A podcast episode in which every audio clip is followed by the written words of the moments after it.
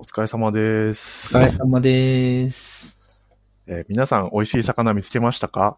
この番組はオンラインコミュニティデベロッパーズ JP 周辺にたむろする野良猫エンジニアたちが近頃流行りのテック系ポッドキャストを魚に話す番組です。デベロッパーズ JP はフリーランスや小さな会社のエンジニアが集まってワイワイワイワイしている Slack のことです。感想やリクエストはハッシュタグノラキャストまでお願いします。はい。というわけで寺田です。杉です。え今日は、えーメイン MC の宮本くんがちょっと欠席ということで、まあ途中から参加するかもしれないですが、まずは二人で始めましょはい。う。はい。杉さんお久しぶりです。ご無沙汰しております。ちょっとね、すいませんでした。いいえいえ。めっちゃ忙しそうで。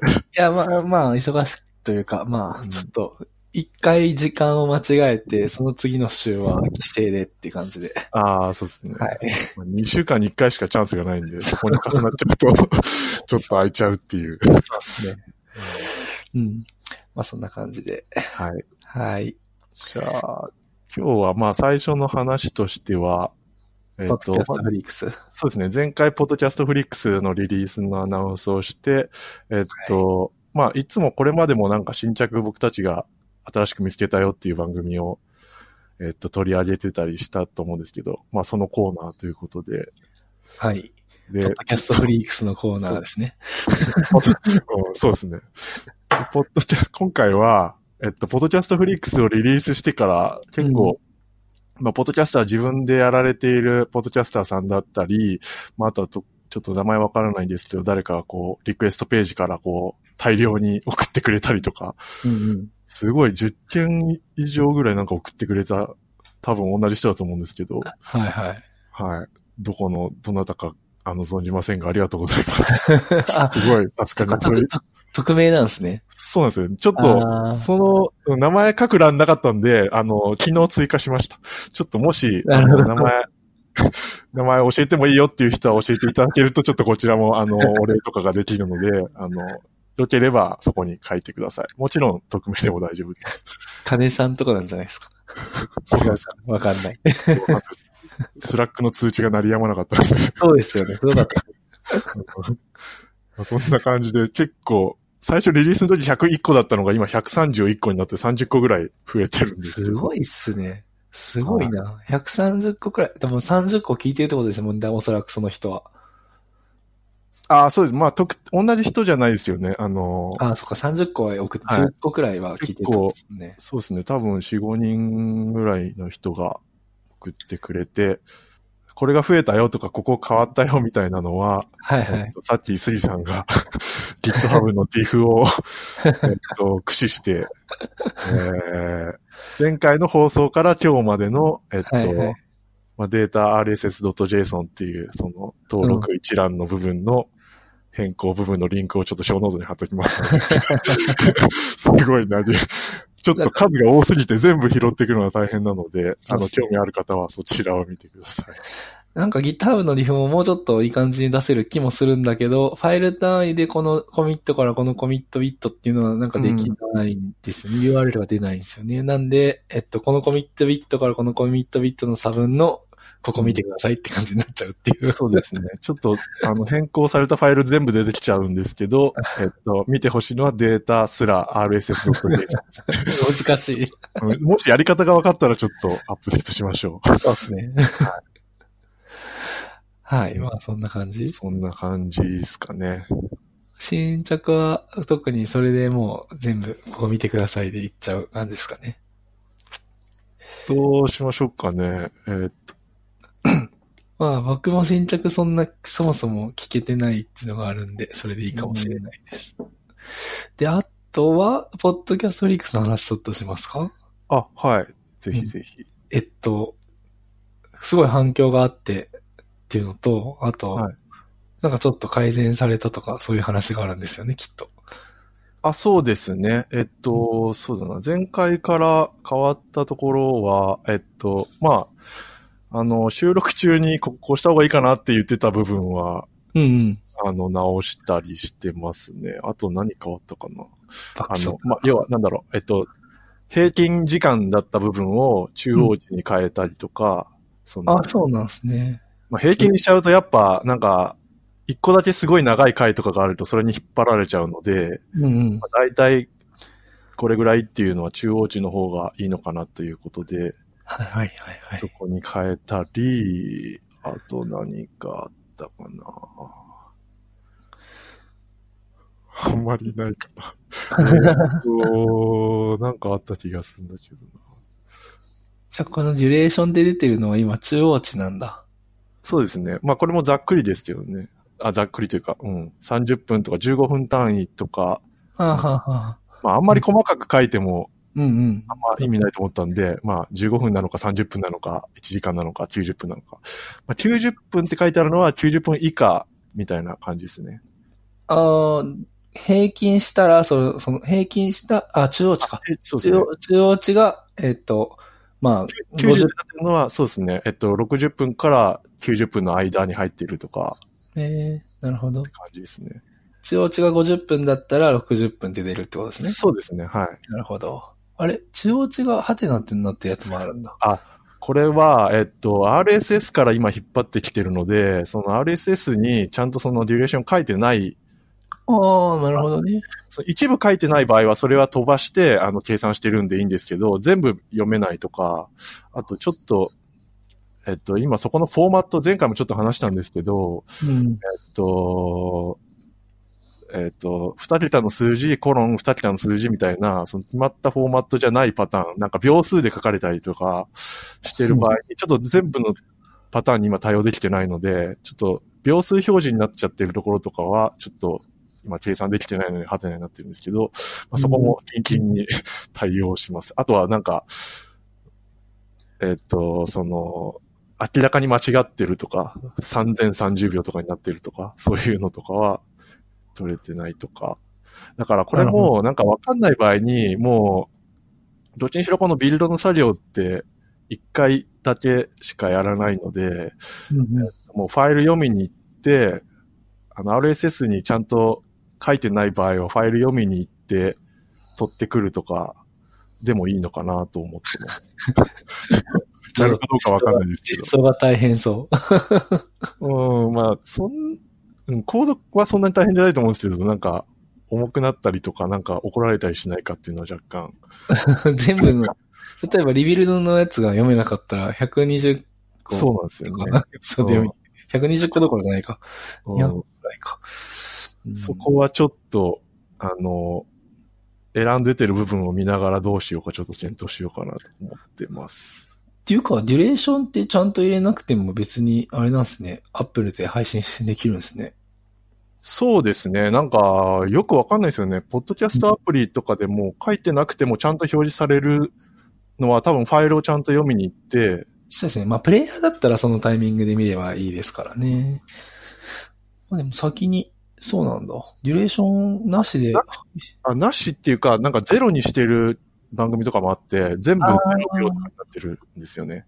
ああ、なるほど。拾えてないんですけど、え、それでいいんだったらそれで配信するのめっちゃ楽じゃんって思っちゃったな、今。そうだけど、うん。キャストフリックスやっている身としてはきっちり言うときたいなっていうはい。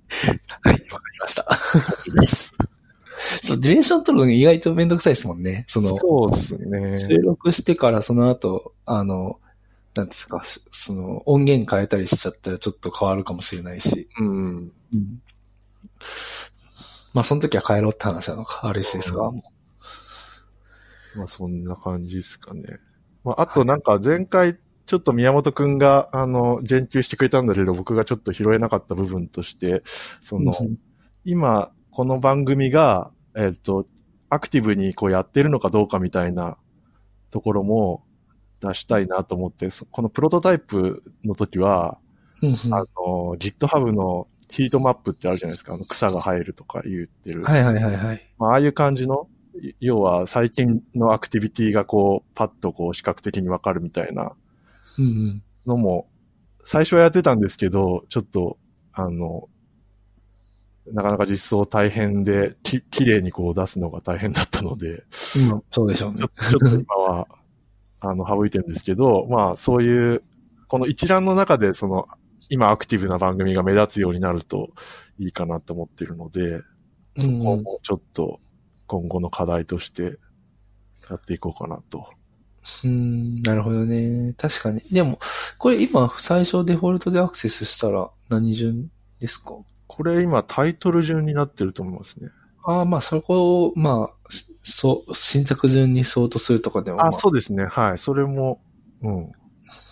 まあいいのかなくらいの感じか。うんうんうん。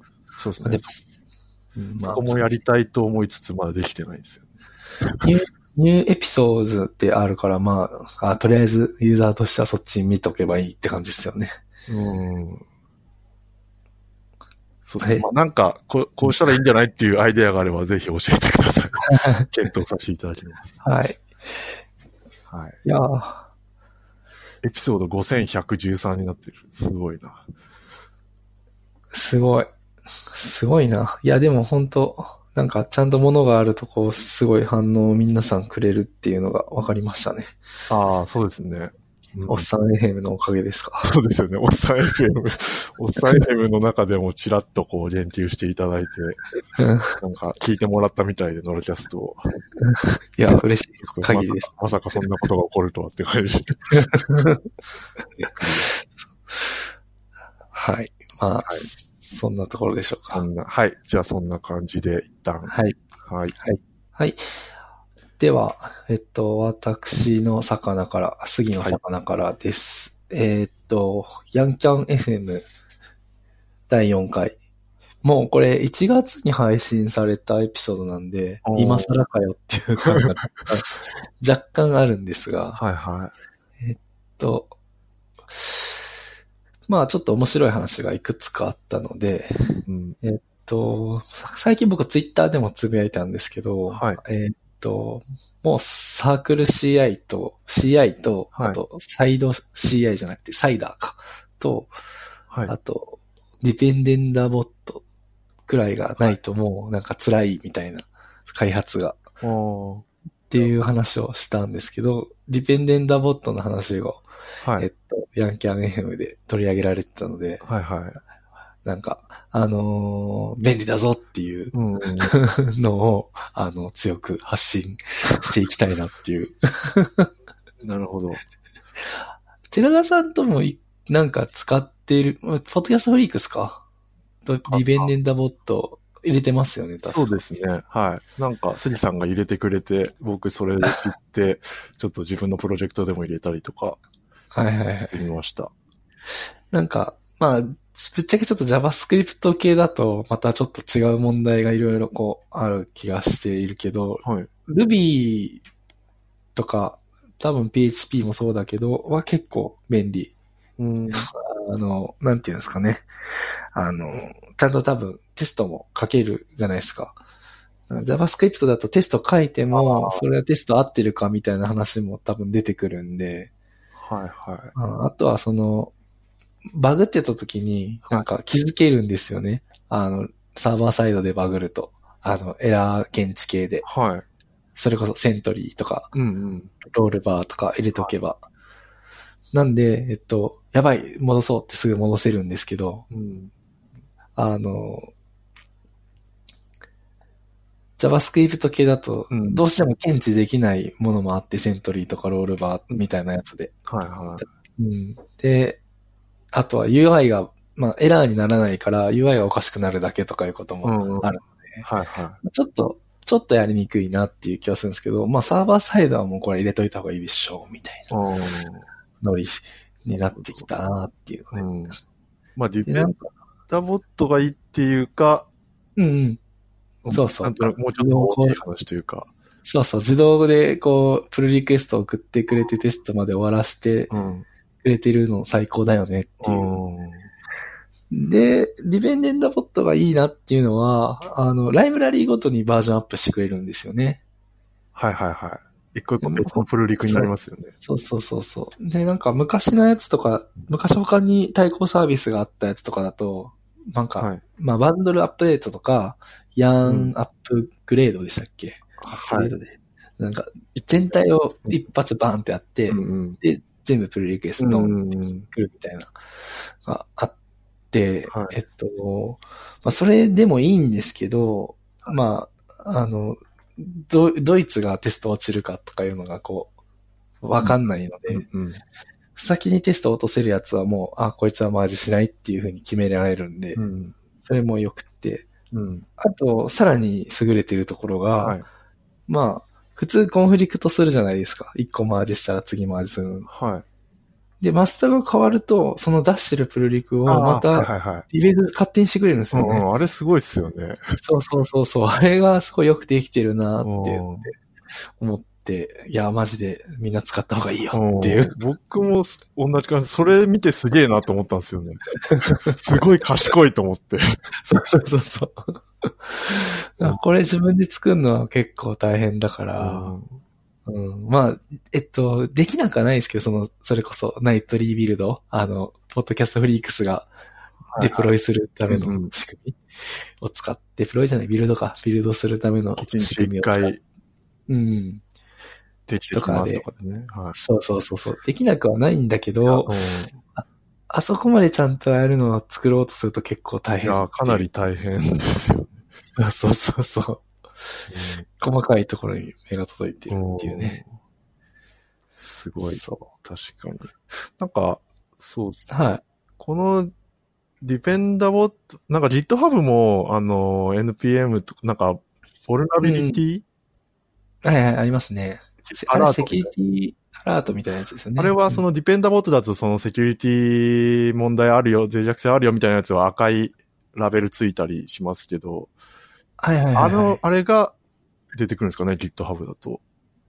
ギターのボランタリーでしたっけ？なんだっけ？ボラボルナビリテか。ィ。ボルナビリティか。あれはなんか通知が来るんですよね。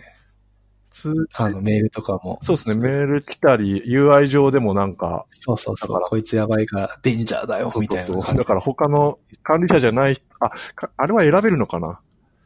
なんかこのライブラリ使おうと思ってんだけど、なんかアラート出てるからちょっと予想かなみたいなのが、ああ、設定次第で多分見れますよね。設定したいなんですか？これ、一個、一個しかない確かあ、本当ですか？なんか、ポルナビリ、そのアラート、警告をその外部にも見せるかどうかみたいなの選べた気がしますけどね。オーナーああ、側で。そうなんだ。はい。こあれ、うん。ここら辺って見てるリソースは一緒なんですかね？ディペンダボットと。いやー、どうでしょうね。ちょっとそれはわからないですね。ディペンデントボットは基本更新するだけなので、ああ。うん、更新するプルリクエストを送るだけで、あとは、あの、その、更新するライブラリーのチェンジログをプルリクエストに貼ってくそうですね。れてるんですよね。それもすごい便利ですよね。そうですね。そうですね。そう。であの、チェンジログを見てるんで、そのチェンジログの中にセキュリティの問題があったら言うのかなどうなんだろうな。そういう、ちょっと過去の、この間レイルズの脆弱性があったんでそのレイルズの脆弱性のプルリクエストを見たら、ひょっとしたら、なんか、うんわかるかな、その脆弱性のなんかリストみたいなのがどっかにあるんでしょうね。あ、CVE とかの話？うんで。すかね。あ、あったあった。セキュリティってついてる。ついてるな。タグがついてますね。うーん。どうやって見てるのかちょっと謎ですね、これでも。なセキュリティアップデートかどうかっていうのを。うーん。そう、GitHub の、あの、機能もすごいいいなと思ったけど、その後にディフェンダーボ、ディペンデンタボットを知って、もっといいなと思いましたね。自動でやれるのがね、自動化できるのがいいですね。うん。まあ、そう、それを言ってたから、もっといいよって言っていくっていううん話。ただ、あれなんだよな。すごい細かい話言うと、これ結構すごいいいなと思っていろんなプロジェクトに突っ込んでるんですけど、なんか、はいはい。杉さんにもちらっと話しましたけど、はいはいはい。GitHub との OOS の認証の部分がうまくいかなくて、なんか、ああ、そうね。ループになっちゃうみたいなのがあって、あそこだけちょっと、もうそれ問い合わせるしかないですね。なんか僕もそういうプロダクトが他のコードコブってやつなんですけど、個人で使ってて、うんなんか連携が外せないことになってしまって、うんなんかずっとマージリ、もうコードコブ使ってないんで、マージするときは、その、コードコブじゃないやつ、なんていうんですか、コードコブじゃないっていうか、コードコブのバツつけないでほしいんだけど、ああ、もう外したいだけなのに外せないってことですか？そうそうそうそう。で、で、で、なんかもう使ってないから、もうずっとバツなんですああよね。ー、なるほど。それを怒っちゃってて、うんなんかどうにかできないかなと思ってるんですけど、こディペンデンタボットの僕が遭遇した問題、まあ、あの、基本的な問題の発生は、あの、一緒だと思うんですけど、発生している問題としては、ディペンデンタボットの管理画面から、管理画面に入りたいときに、ディペンデンタボットのページ行くと、なんか、えっと、GitHub アップ連携させてくださいみたいなボタンが出てきて、あれ連携してたはずなのになと思って連携を押すんですけど、でもまたその画面に戻ってくるみたいな。なんかちゃんとその連携取れてないとダッシュボードに行けないんですけど、だからダッシュボードに入れないみたいな。うんうん。どうなんだあ、まあちょっと若干違うか、杉さんが言ったやつとは。杉さんのは、あ、そう、まあ違うんですけど、まあなんかハブ GitHub でで、リボークできない。そうそう。まあなんかそういう連携アプリあるあるというか、ちゃんとインフラにならないやつはなんかこう、なんかつ、こう、なんですかね、多分問い合わせないと多分改善されなさそう。ん使ってる人が、どの、たまあ100人いて9人くらいしかならない気がして、それ。みんなつ普通に使えてる気がするんで、なんかあるんでしょうね、きっとね。うん GitHub の認証のところの部分とかで。うんうんまあ、そそれ以外は素晴らしい。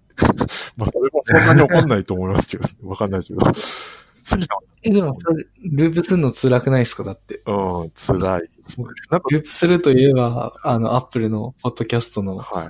あの、申請の、なんだっけ、iTunes Connect だですけど、僕の中では。なんですか、それ？iTunes Connect にログインしようとすると、ループになっちゃうっていう。ああ。そういうのもあるんですね。はい。iCloud めっちゃループ問題ありますけどね。ログインしたら、なんか、ログインして、パスワード変えて、ログインに成功しました。ログインしてくださいって言って、ログインしようとすると、また怒られて、怒られて、怒られてっていう、パスワードを変更し続けるっていうループとかうんありますけどね。まあ アップル系のサービス。そうですね。ああ、確かにあったかも。なんか、ノラキャストの、なんかその、アップルポッドキャストに登録するときもなんか似たようなのあったかな。同じようにダッシュボードにうまく入れないみたいな。そうそうそうそうそうそう。で、僕は多分未だに入れなくて、はい。でも寺田さんも入れたから、まあなんとか申請が進んだんですけど、ああ、あそうなんだ。未だに入れない気がする。何なんだろうな、あれほんと。うん。うん、謎ですよね。ちょっと、まああんまりいいことじゃないんですけど、僕、セキュリティアラートが来てるアプリが一個あって、はいあの、自分の個人でやってるやつなんですけど、あの、セキュリティの、その、なんだ、ボ、ボラン、ボレ、ボ。ババラ、バラナビリティはいが、あの、あなたのディペンデンシーに含まれてますみたいなはいはいこ。と言ってるやつがあります。はい。うん。なんかトップに出てますね、まず。あの GitHub の。ああ、そうですね、そうですね。うん。赤いやつが出ますよね。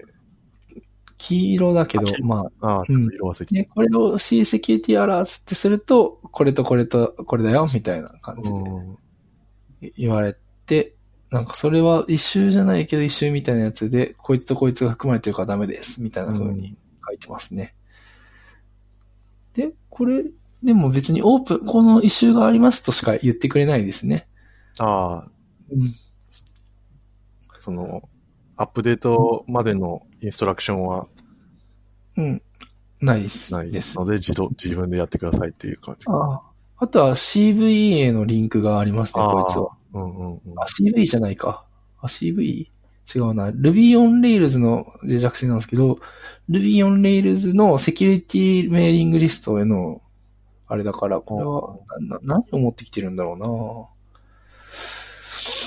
なうん、ちょっとわからないけど、これ、多分どっかにあるんでしょうね、きっとこの元ネタみたいなのが。うん。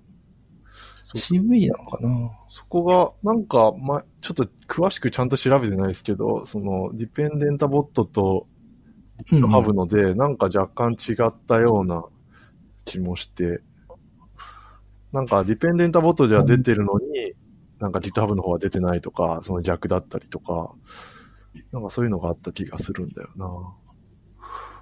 CVE へのリンクは、えっと、ディペンデントボットは出てないような気がしああます。。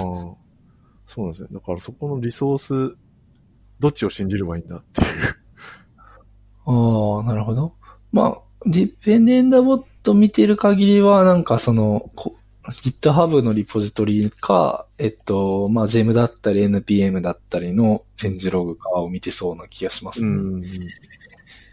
うん。とりあえず、これで、マージしとこう。今や。これで、これで僕のアプリに脆弱性なくなりました。はい。うん。あ、個人アプリだから。しかも、勉強用アプリみたいなやつなんで。はい。で、そう、ヤンキャンヘムはそんなところと、あともうちょっとあるんですけど、もう一ネタいきますか。はい英語なんか、みたいな話もちょっとしてて、はい。多分これ前回話したんじゃないですか。前回話してたのがヤンキャン FM でめっちゃ英語普通に聞いててかっけえみあ、たいな。そうですね。話あれ何回だったかな。第1回の話いや、第一一回で回じゃなかった気がしますけど。じゃあ4回な気がしますね。じゃあ僕遅ればせながら言及するみたいな感じか。は で、英語、英語の勉強って本当結構難しいじゃないですか。まあ、その、例、えっ、と、YouTube とか、はいはいポッドキャストとか、いきなり結構ハードル高いうんと思ってて。はい。まあ僕は本当読む書くはまあギリ、なんか、その技術的なことを言ってれば、なんか、うんなんとなくわかるようになってきたかなっていううん。感じなんですけど、なんか、あの、一個本をし紹介したくて、はいなんか技術者のための英語本みたいなのがあって、どういう内容かっていうと、はいあの、パソコンの設定を英語にするじゃないですか。はい。そしたらなんかアラートとかで、出てくる文言があるじゃないですか。はああいうのを中心に、うんうん。あの、よくフリークエント、なんていうんですか、そういうよくある FAQ じゃないけど、なんかよくあるパターンみたいなのをいっぱい紹介してくれているうん。本で、本を紹介したいって言いながら本のタイトルがすぐ出てこないっていう。後で調べ、調べ そうそう。で、でなんか、あのーコミットメッセージはい。とかって、なんか、本当何パターンかしかないんですよね。最初の動詞とかって。まあ、フィックスとか、うんトゥイークとか、うんなんか、そういうのとかも、なんで、あの、動詞始まりなのか、みたいなのも、うんなんか、私がじゃなくて、えっと、このコミットがをもう言ってるので、このコミットがの主語を省略してますみたいな。ああ、はいはいはい。うん。とか、そういうのを、あの、なんか、へなんですかえ。ね。日本で、えっと、文法から入った、え、なんか、英語学習者、うんかつ者に特化したみたいな。そういうあうん、コミットに書く場合はこうみたいな。コミットの書く場合は、基本的には動、げ動詞の現在形から始まることが多いんですよ。うんうんあの、Linux はそうなんですけど、はいそれは this commit が省略されてますみたいな。はいはい。そうですね。もうそこら辺もなんとなく、なんだろう。慣習というか、まあなんとなく気づいてたけど、まあ、そういそう、う、慣習としては気づいてるけど、なんか英語のその、なんですかね、文法的にうん。なぜそうなるかっていうと、うんうんあ、これ省略か、高校でやったわ、みたいな。うん。そうそう。っていうのがわかるやつとか書いてあったりそのアラートの時にバーって出てくる文言とか、あとはビルドオーダーの時の文言とか、結構 IT エンジニアにとっては、こ馴染みう、ん、馴染みがある。うん、そうそうそうそう。んこととかを解説してるやつへで、えっと、まあ、タイトルは現場で困らない IT エンジニアのための英語リーディングでした。しかもリーディングなんだ。えあ、出てきた。うん。うん。っていうやつでへした。えうんで、これ読んでから、えっと、ちょっとその、まあ、よりシステムのことだったら大丈夫みたいな雰囲気が、こう、よりましたかなっていう。うんまあ、とはいえやっぱ単語覚えたりとかそういうのがあるんで、ちょっとあれですけどね。うん。なるほど。僕もなんか、あとはコミットでよく使うのはこういうのありますよとかって聞いたのまとめ記事とか読んだけど、こういう本でしっかり。そうですねそうっすとか。なんかこういう本の方が、うん、いろいろ、いろんなところを拾って、網羅的にやってくれてそうなので、ちょっと読んでみたいな、これは。うん、これは結構そのシステムをに関わる人間としては、あの、で、英語話者じゃない人はすごいいいんじゃないかなって思います。あと、あれっすよね、その、マニュアルとかってどうしても読まなくちゃいけないじゃないですか、リファレンスとか。はい。あの辺とかの読み方とかも若干書いてあります。えーまあ、そこはまあ、ぶっちゃけ、なんか、みんなやってるからいいかなって。えー 僕はなんかそれはもう数こなしたらなんか、しょうがな、なんか Google 翻訳とかもあるし、うんまあ、できるようになってきたかなっていう、その、なんとなくパッと直感的に理解して、それが間違ってる時ももちろんあるんですけど、まだまだ英語は苦手だから。うん。でもいきなり、あの、ヤンキャンヘムはカウセラとか言ってましたよね。ああ、そうですね。カウセラカウセラコーセラ。あれ、あれやったことあります？うんいや、ちゃんとやったことないですね。なんかチラッと見たぐらいで。あれ結構ハードル高いっすよね。ちゃんとだって、本当授業受ける感じですもんね。なんか、そうそうそう機。械相手じゃないというか。うん。YouTube とかその宮本さんがこの間言ってた、あの、何でしたっけ？あの、Chrome の使い方みたいなやつ。あれとかすごいいいですけどね。うんあれ、いいっす。なんか、本当、うんちょっとハードリック。宮本くんはいい教材を知っている。あれからちょっと僕は見始めましたけどね。あーそうそうす。なんか、知ってることに近いことを説明してもらうのってやっぱいいんですよね。うんうんうっていうので、なんかそのジャムスタックのやつは、ちょっと僕は、あの、あんまりし、こう、なんだろう、知ってるけど、なんか、そんな、こう、得意じゃないというか、なんか、い。うん。なんか、あれだったので、はいなんか、ちょっと探してるんですよね。別の何かを。そうそうそうそう。で とりあえず僕が趣味でやってることがあって、その Rails 使いじゃないですか、はいはい僕普段。だから、DHH はいの、あのー文章は全部読んでるんですよ、本、本で出てるやつとかは。えで英語で？こういう考え方なんだ。ああ、あ日本語です、日日本語です。でも英語でも一応持ってて、何回も読んでるものが、はありますね。はいはいああと、 Rails の、その、入門書、DHH が共著になっている入門書があるんですけど、あの、あ Agile Web Development with Rails ってやつがあって、それとかは結構、あの、何回も英語、英語しかないんで、今は。うん。昔は日本語版もあったんですけど、うん。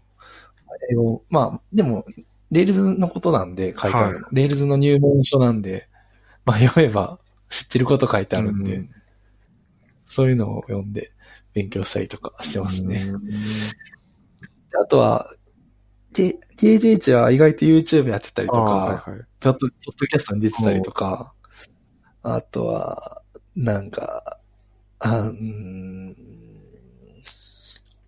ブログとか、ブログとかくらいまでたどり着けるんですけど、クオーラとかやってるんですよね。へえ。答えてるんですこれこそうそうそう。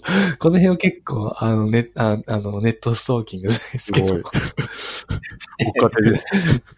そう、追っかけて、あなるほどって言って、うんうん、やってたありします、ね。いいかも、なんかそういう自分がこう好きなハマるものが何か見つけられると、それを追っかけながら英語の勉強になるんで。そうそうそうそうそう。なんかそんな感じでやったけど、僕はもう結構 DHH は食い尽くしたなって感じが若干。あとはでも、英語の勉強って意味では繰り返すのはあなってうんそうそあ繰り返すっていうのは、えっと、もう読んでもう一回読み返すあなるほど。う。うんうん。うん。はいはいはい。そうですね。あと、もう一個、サファリオン、ブックスオンラインの話、ヤンキャンで触れられてて。これ僕も最近知ったんですけど、知ってました？これ、オライリーの、なんか、オライリーの Kindle みたいなああ。そうですね。なんか買ったりはしてましたね。あ、これ、こ、こん、なんか無料で読めるとかっていうのを言ってましたっけ？どういう話でしたっけ？無料じゃなくて、買うやつですえっと、む、えっと、サブスクなんですよ。サブスク読み放題ああ、。そっか。あ、それはないです。なんかもう単品で買ったりとかしかなかった。そう、日本は、その ebook が販売されてて、e いけるんですけど、サファリブックスオンラインの方は、えっと、なるほど。いっぱい読めるんですへよ。ー いっぱい読めるんですよ。ただ日本語の方はなくて、英書ばっかりなんですよ。ん。逆に英書なら読み放題なんで、うんうん。あの、英語の勉強にはもってこい。なるほど。まあ、ただ、えっと、本なんで、ちょっとハードルは上がるかなっていう。うん。うん。でも日本語で読んだオライリーの本もきっとあるはず。うんなので、えっと、日本語と英語の本両方読むっていうのは、まあ、なしではない。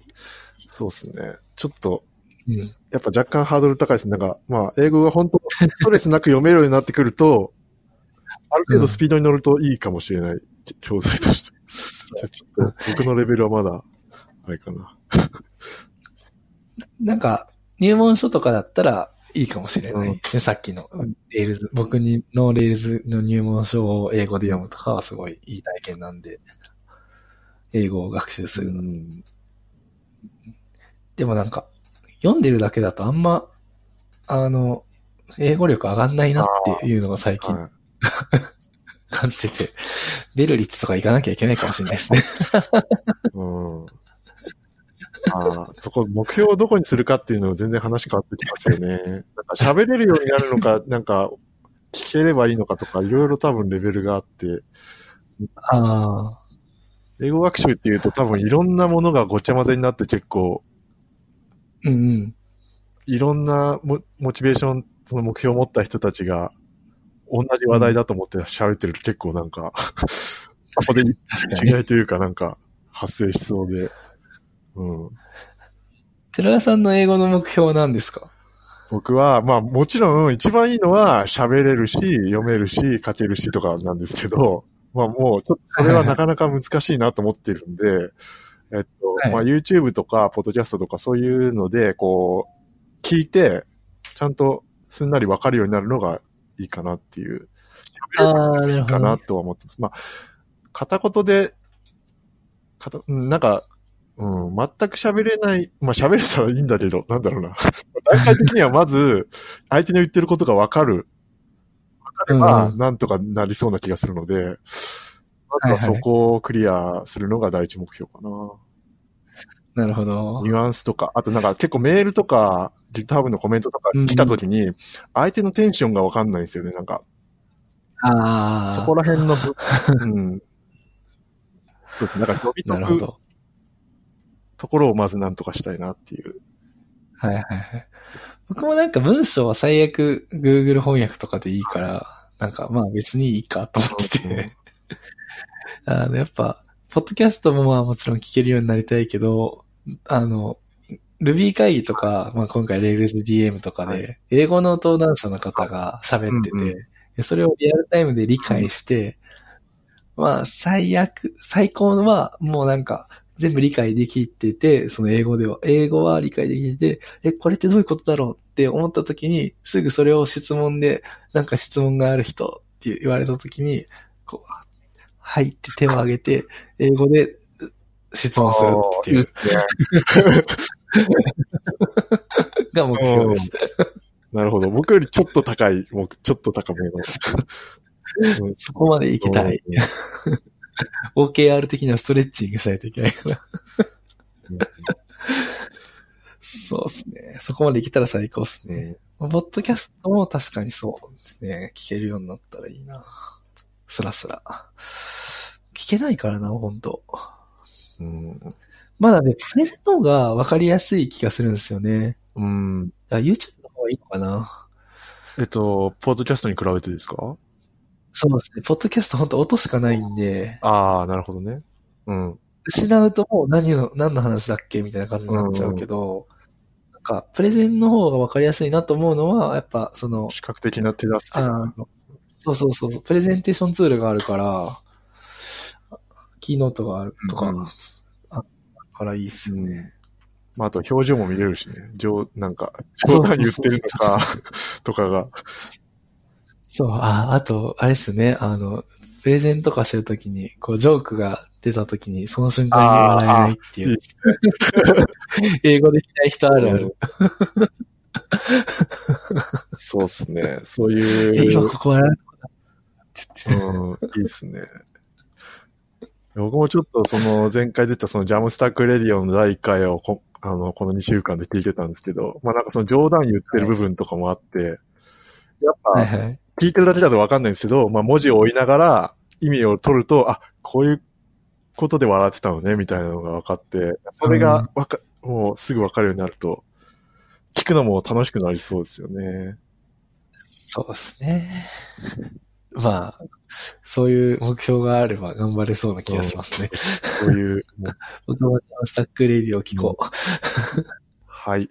はいじゃあまあ今の英語学習のお話なんです、続きなんですけど、はい。えっとまあその JAMstack Radio をちょっと集中的に聞いていこうと思って、あの、 Chrome 拡張を作ってみました。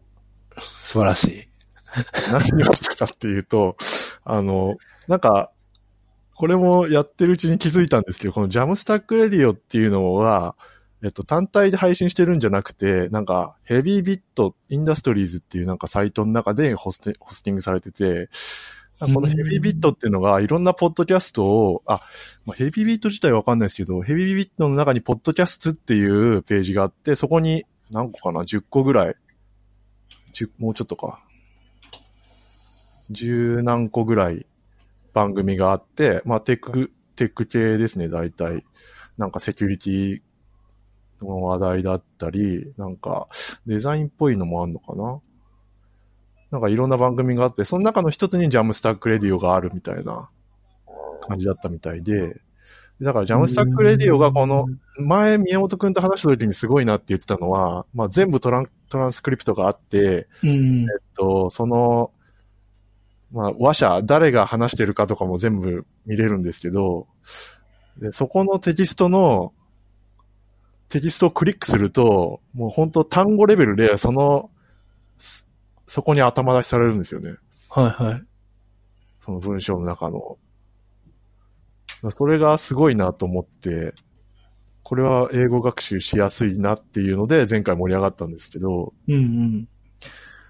で、まあなんか、で盛り上がってこう、実際勉強始めてみると、まあちょっと、すごい画期的なんだけど、ちょっと、もうちょっとこうしたいなっていう部分がいくつか見つかって、まあ、そこを解決する Chrome 拡張を作ったって感じですね。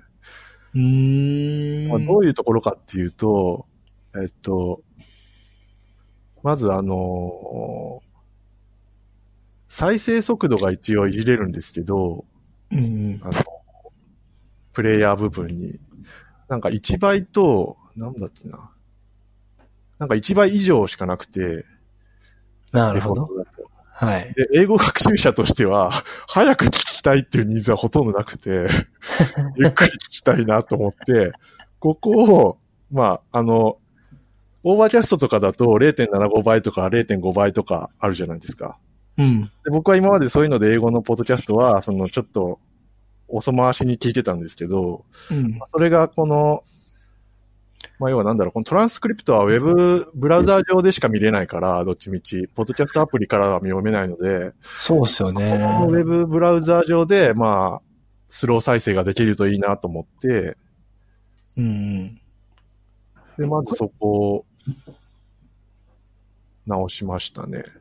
うーん、なるほあど。とは、なんかスペ、結構一時停止とか再生するときにうんスペースバーでやりたいなっていうのがあって、結構止めながら聞いたり調べて、ああ。わかんないところで止めて、ちょっと調べてまた再生するみたいなことは結構多いので、いやー、完璧にめっちゃ学習してんな。そこが今ボタンを押さなきゃいけなかったんで、スペースを押すと普通にページがスクロールしちゃって、デフォルトの挙動になってて、ちょっとそこをなんとかしたいなと思って、そこのスペースキーで再生一時停止できるようにしたり、まああと、若干、あ、今なんて言ったの？っていう時に、ちょっと巻き戻したい場面っていうのが結構多くて、で、なんか Overcast でも、これはその Overcast の時にあの、気づいたノウハウなんですけど、デフォルトだと多分30秒巻き戻しとか30秒早送りみたいなはいはいはいはい。感じなんですけど、30秒も戻んなくていいよみたいな。ああ、あるある。で、で、で Overcast にも設定があって、そこの、えっと、早送りと巻き戻しで何秒にするかっていうのが選べて、選択肢の中から。はいはいはいここにはい。7秒っていうのがあって、まあ7秒とかにしとくと、割と、ちょっと戻って、もう一回聞き直せるみたいなのがすごい便利だったんで、うーん、7秒なんですね。まあ、もうとりあえず7秒でいいかなと思って、まあそこも別に何秒でもいいと思うんですけど、うん。まあちょっと余裕見て7秒。うん。あんまり戻りすぎてもわかん、なんか無駄なんで。っうん。ていうので、今、とりあえず矢印キーで7秒戻ったり、まあ早送りしたい場合は7秒早送りするとかっていうのができるように機能を追加してみました。うーん。なるほどって。いう3つの機能、えーを今、スペースキーで一時停止と、えっと、左右キーで巻き戻し早送り、あと再生スピードの変更。再生スピードは0.7と0.8と1を今に変更するみたいな感じにしてて、すげえ。とりあえず、もうなんか、ちょっとこう、なんか勉強するのに結構その、そういうストレス、細かいストレスがあるとなかなかこう続かないんじゃないかなっていう不安があって、確かに。これもうすぐ作れるんじゃないかなと思って、作ったらまあできたんで、とりあえず、まあ、まあ、なかなかそういうニーズないと思いますけど、Jamstack Radio を聞きながら勉強したいっていう人少ないと思うんですけど、まあ、一応 Chrome Web ストアに上げてるので、もしよかったら勉一緒に勉強しましょうってことで。これでも Heavybit Industries のサイトに上がってる、ポッドキャストならすべて対応。している。全部 UI 一緒なんで。はいなるほど。だから最初は Jamstack Radio みたいな名前つけてたんですけど、はいはい。まあ、 Jamstack Radio 以外にもあるんで、一応ヘビービットエクステンション for English Learners っていうああ、めっちゃいいですね。名前にしてます。なるほど。ちょっと、 Jamstack Radio 全部聞き終わったら他の番組とかも、ように。なんかすごい面白そうですけどね。うんうん。他のやつも。あ、でも古いのが多いのか。あ、そうかもしれないですね。新しいのはこいつか。なんだ、エンタープライズデイ。何？エンタープライズレイディ、レディ。うー。うんん。うんアンドリュー・パターソン。あれ誰でしたっけそれ？なんか聞いたことある。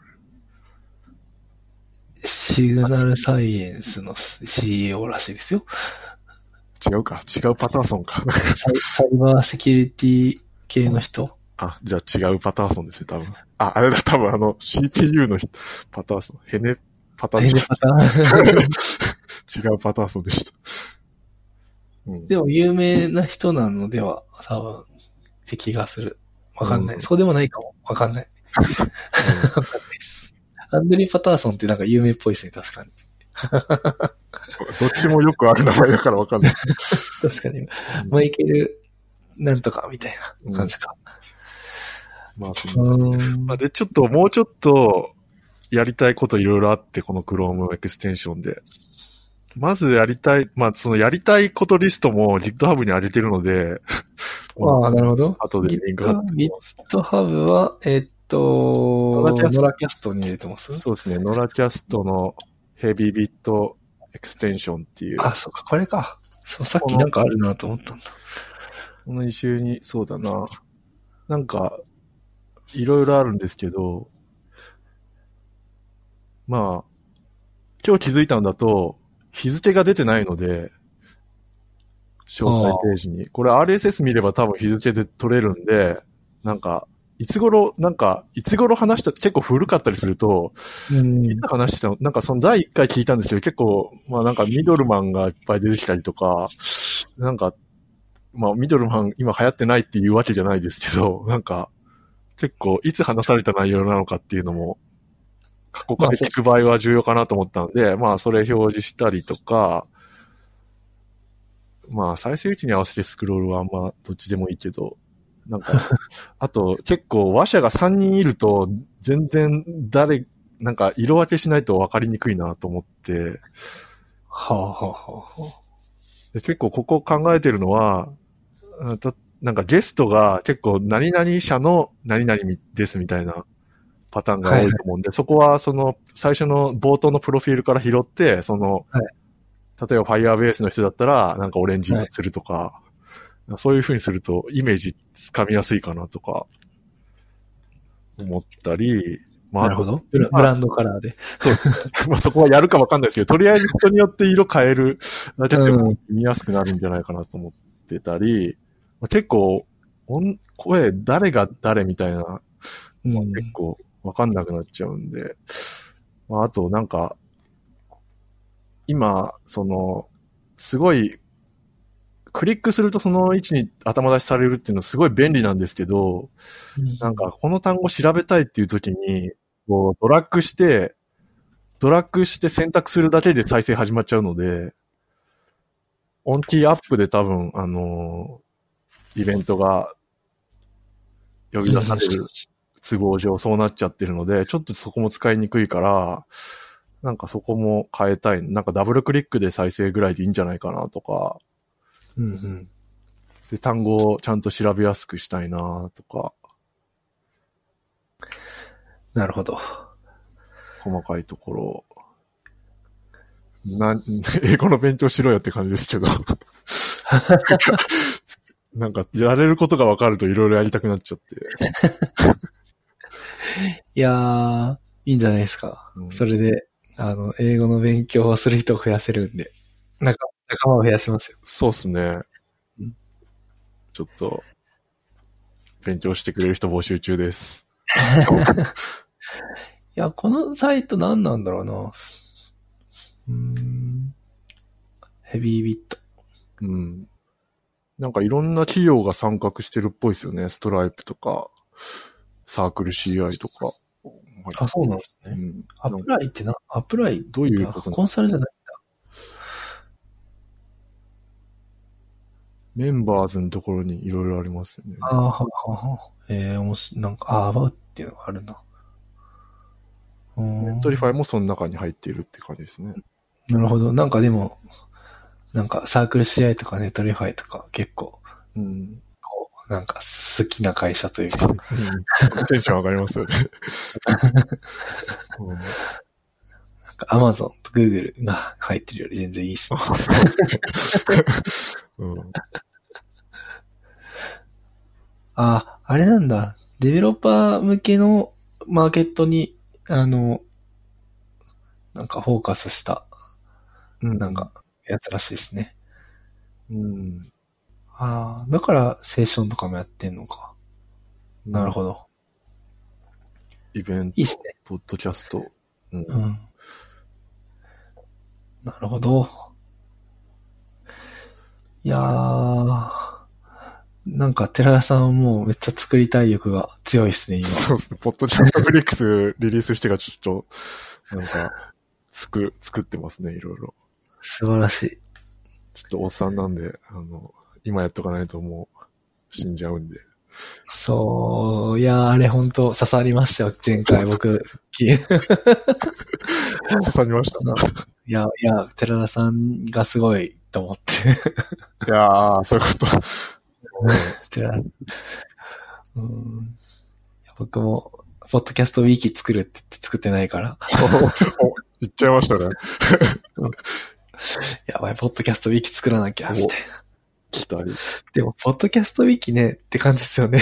ポッドキャストフリークスはすごいあれだけど、ポッドキャストウィキって求められてんのかなとか思ったりとか。うーんどうなんだろう。でもなんかみんなのノウハウが蓄積されるみたいな感じなんですかね。それ。そうですね。多分だから、ポッドキャストフリークスに書き込めたりとかした方が便利かもしれないです。ああ、いいんじゃないですか。ポッドキャスト好きに役立つ情報は、そのポッドキャストになろうみたいなうんうんコンテ。ンツがあって、そこにそういうウィキっぽいものがあって。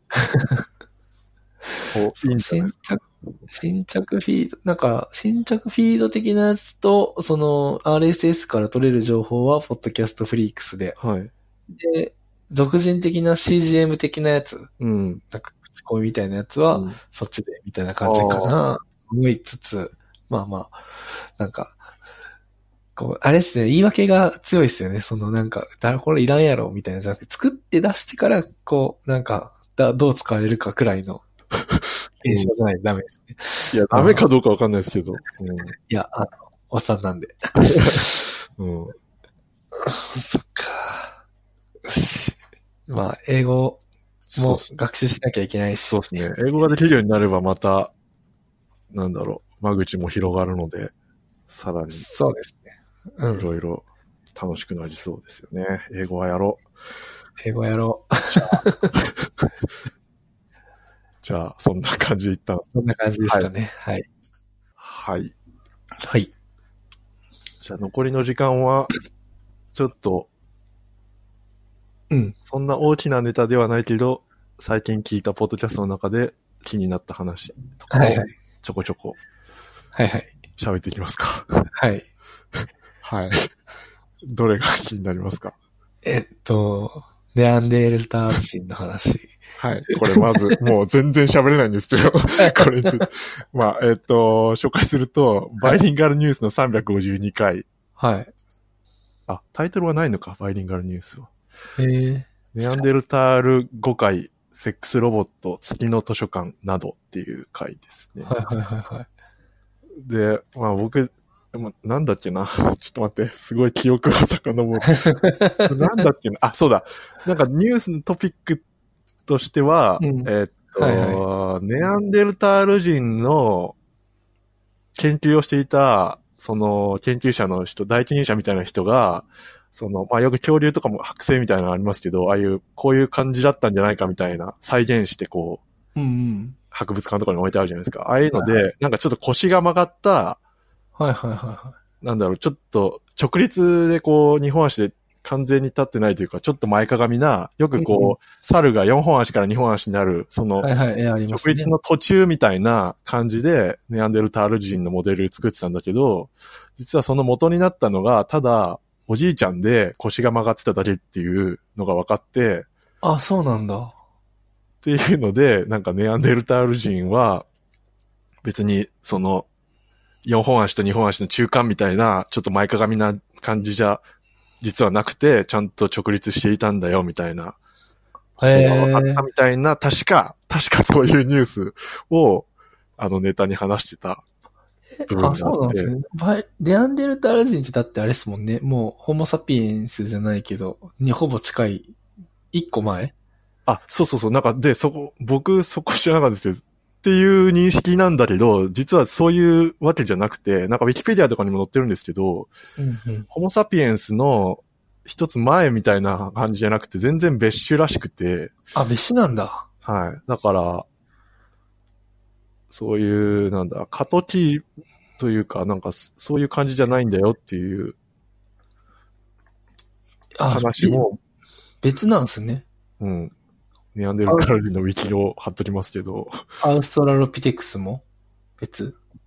ちょっと僕、まあ、僕がこれ取り上げたのは、まずその、ネアンデルタールとかが何なのかとか、その、一個前のやつでしょっていうところもついていけてなくて、僕は。その前提知識がまずなかったので、あ、そうなのね、みたいな、えー、知らなかったみたいなところで、ほーってなったっていう。うん、ちょっと聞いてみよ 感じです。う。えー、面白いっ。ていう、ちょっと自分の知識のなさを露呈してしまう。学学びがあったってことですね。そうですね。そういう学びがあったという。ネアンデルタール人の話とかしないからな、普段。うんうん。面白そ完全に、昔は多分勉強したんでしょうけれども、完全に忘れてることいっぱいあるなと思って、結構、学校でせっかく教えてくれてたのに、あれになってるなっていうのが、またちょっと、前回のおっさんの話じゃないですけど、ちょっと、や、へこみましたね。本当になんていうんですかね、その、ネアンデルタール人とか歴史で習いますけど、一番面白くない部分ですからね。でもなんか結構一番面白いですよね、実は。うん。そうなんですよね。うんさて、はい。次は何にしましょう？DRM 問題にします？あ、はいはい。じゃあ、リビルドの235。はいバスケさんの回で、えっと、なんかまあ、その話の流れとしては、ピエール滝さんがなんか捕まっちゃったから、えっと、過去の作品が消えていく。で、しかもその Apple Music に上がってるやつとかは、はい。サブスク型なんで手元にないんですよね。うん。で、再生もでき、まあ、もしデータがあっても DRM 回答できないんで、うん。えー解、解除？なんていうんですか、うん ?DRM が解けないんで、はいはい。あの、再生できないっていううん。問題があって、うん。これは確かにそうだなと思ってて、ですね。Kindle とかも今めっちゃ買って、なんかすごいお金多分僕 Kindle につぎ込んでると思うんですけど、うん。これ全部見れなくなったらちょっと寂しいなっていう。うん。そうですよね。そう。ちょっと DRM フリーをでやっぱり買っていくべきかっていう。うん。さっきのサファリスタンドじゃないですけど、サファリスタンドじゃななんだっけ、サファリオンラインブックストアじゃないですけど、まあ、技術書はできるだけ、オライリーはオライリーで買った方がいいし、達人出版会は達人出版会で買った方がいいかもな、とか。うんあれ、サファリオンラインは DRM フリー？サファリオンラインはブラウザ上で見るやつなんで、うん多分。あ、どうだろう。僕、携帯で見たことないからわかんないな。そう、なんか、普通に、あの、単体で買うやつも、オライリーのやつはなんか PDF とか、なんか、そうですね。うん。そんな感じだったですよね。あんまりきつくない感じだった気がすそうあの、単体のやつは少なくとも PDF とかる。うん。DRM フリーです何パターンかありますよね。うん。DRM、あ、基本でも DRM はかかってないです。うんうんうん。うん。なので、素晴らしいそうです。うん。そう。っていうのを思ったコネトなので、それくらいかな。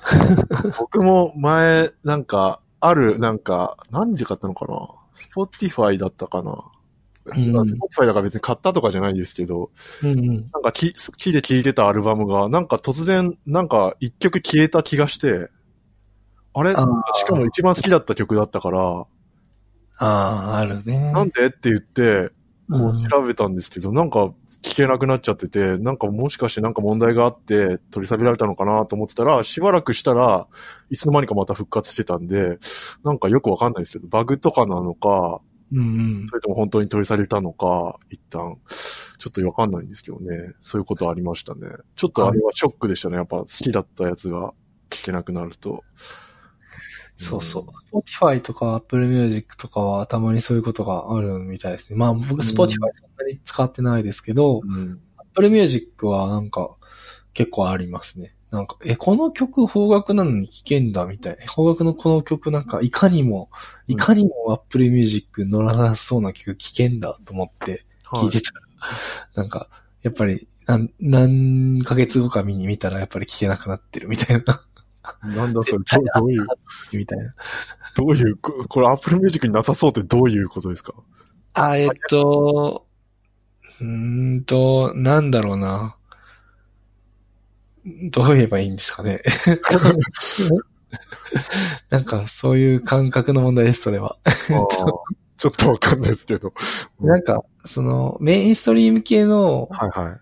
J-POP とかって、あんまり、なんか、ああ、うん、そういうこと？うん、なんかないじゃないですか。ああ、なるほど、なるほど。うんそういう感じの感覚で。うん。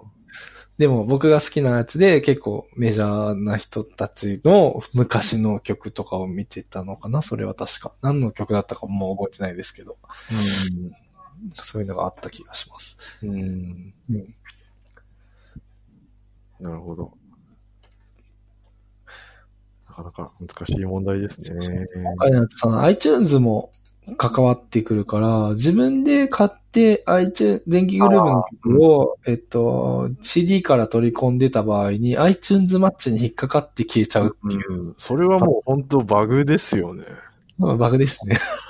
そういう仕様にするのも意味わからんし、もう仕様だと。あそう iTunes マッチ結構なんかいろいろ文句言ってる人いっぱいいますよね。うんうん。あの、Apple Music 始まった時とかもすすごい不安定だったらしいし。うんもともとそういうのを想定しないからもう、そなんか判定しようがないってことなのかな。今からもうどうしようもないってことなのかうー情報持ってないん。で、は、いや取り込んだものなーそのか。確かに想定はしないと思うんですよ。うんあの、そもそも iTunes って多分なんか今いろいろできるじゃないですか。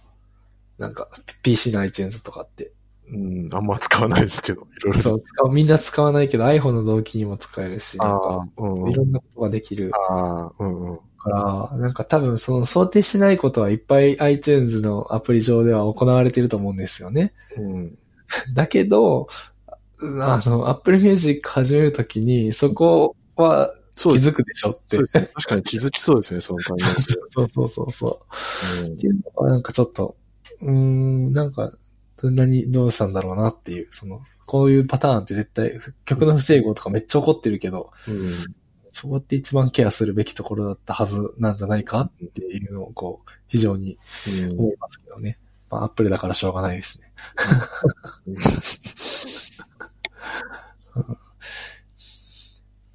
えーっと、それで、はいそうですね。DRM 問題はそんなところ。はい。うん Kindle 消えちゃう、Apple き、あーえっと、iTunes 消えちゃう。うん。うんそうだ、そうそう。だから僕もだからその、結構、あの、ブランキー・ジェット・シティっていうロックバンドが大好きで、はい。まあ彼らはすごい、あの、不良風に見えて結構貧困法制なのかな？今んところ誰も捕まってない。あ、はい。あ、つか、達也、中村達也ってドラマーが、はいこの間暴行で、多分捕まってはないけどなんか、ちょっと、みたいな、暴行沙汰みたいなのがありましたけど、ああ、はい。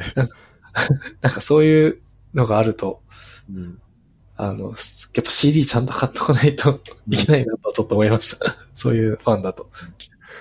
まあ CD、うん、うん。CD も、いつか消え、なんか10年で聞こ、消えなくなるみたいなこと言われてましたよね。あれ、もうでもと、え？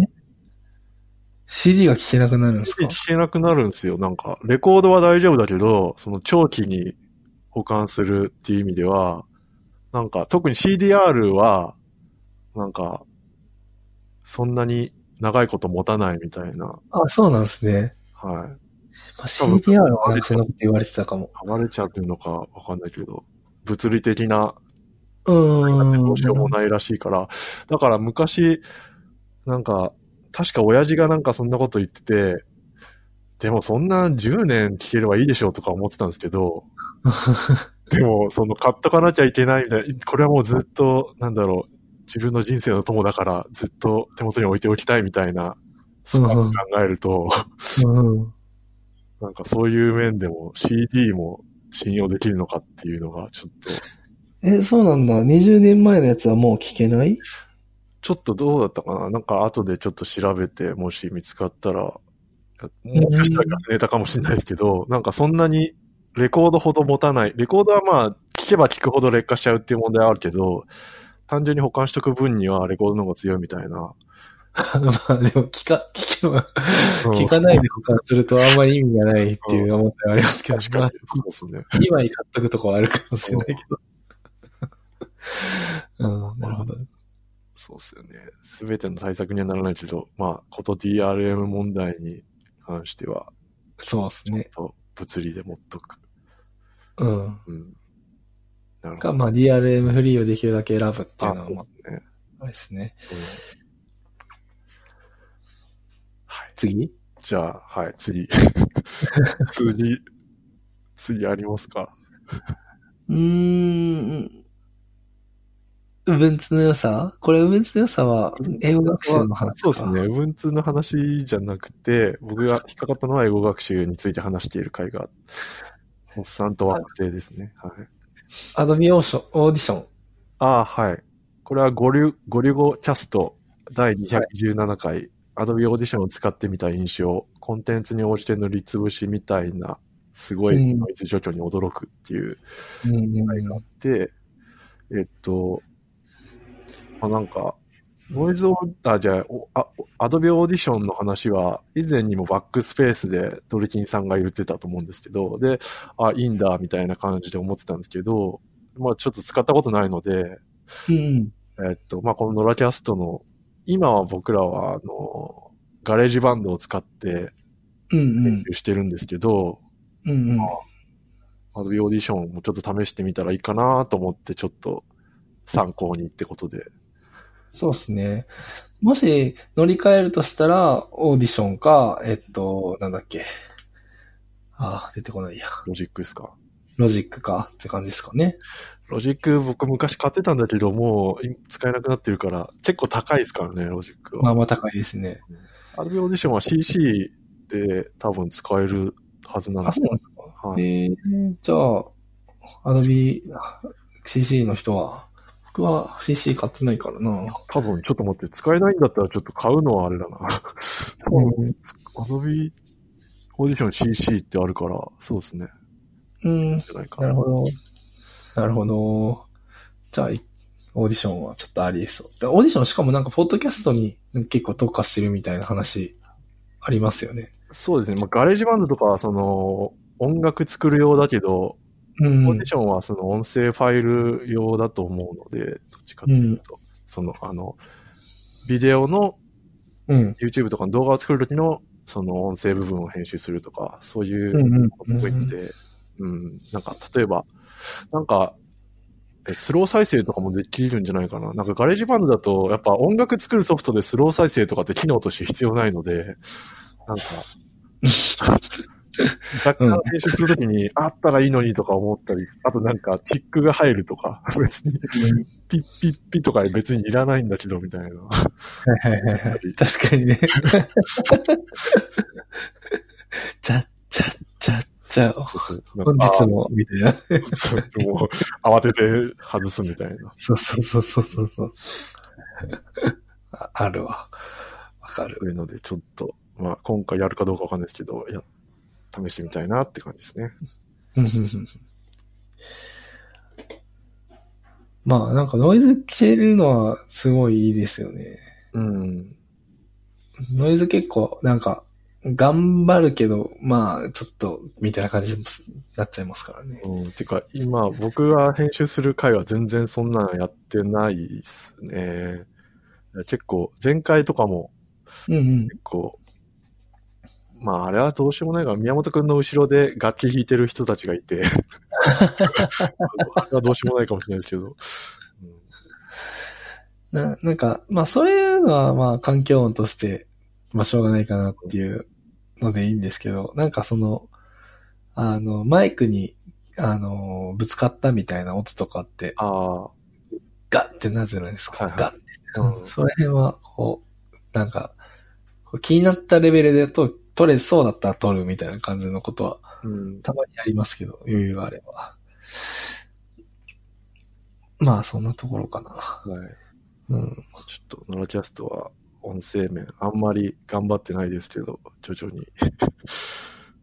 そうですね。なんか今、最近、いろんなポッドキャストが音良くなっているじゃないですか。うん。プレッシャーを感じますよね。まあ、二分化されてる感じはありますよね。なんか、結構取って出しの番組も、まあ、いっぱいあるし、でもなんかやってるところはしっかりどんどん良くなってるみたいな。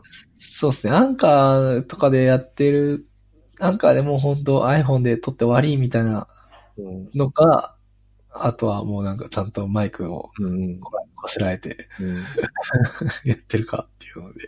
僕らは結構愛の子みたいなとこあるじゃないですか。そうですね。まあ、適度なバランスで、やっぱ大変にやりすぎると続かないっていう問題もあるんで、そうですよね。うん。まあ全キャスターと、まあ3000円くらいのマイクで、こう、コスパよくっていう。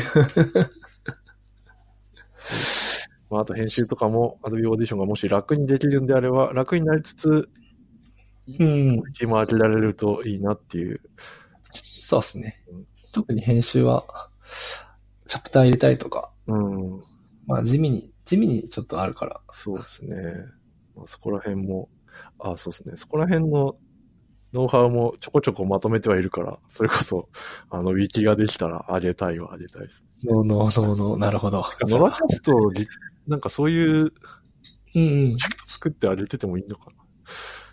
まあ、ノラキャスノラキャストの README に書いたりしてんのか、今。うーん。ん？